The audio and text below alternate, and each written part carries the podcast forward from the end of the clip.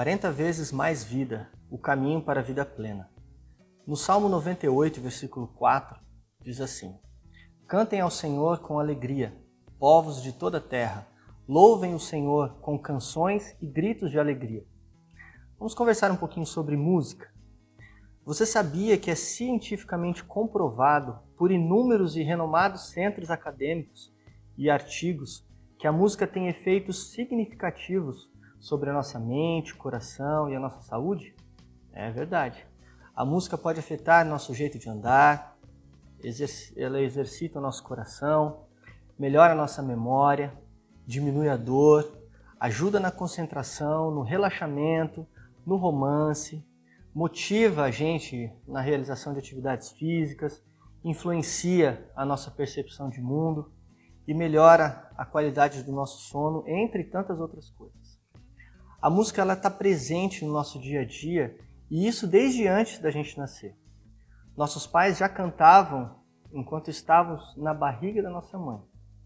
O homem, como criatura de Deus, recebeu a música como um dom divino. Mesmo os povos mais primitivos são dotados de musicalidade.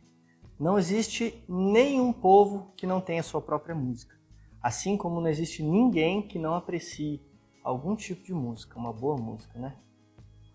Vivemos em um universo musical, onde desde que nascemos somos envolvidos pela música e aprendemos a apreciá-la.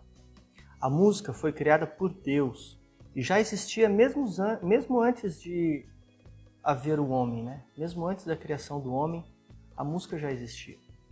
No livro de Jó, que é o mais antigo da Bíblia, no capítulo 38, versículo 7, a gente lê assim: ó, Na manhã da criação, as estrelas cantavam em coro e os servidores celestiais soltavam gritos de alegria.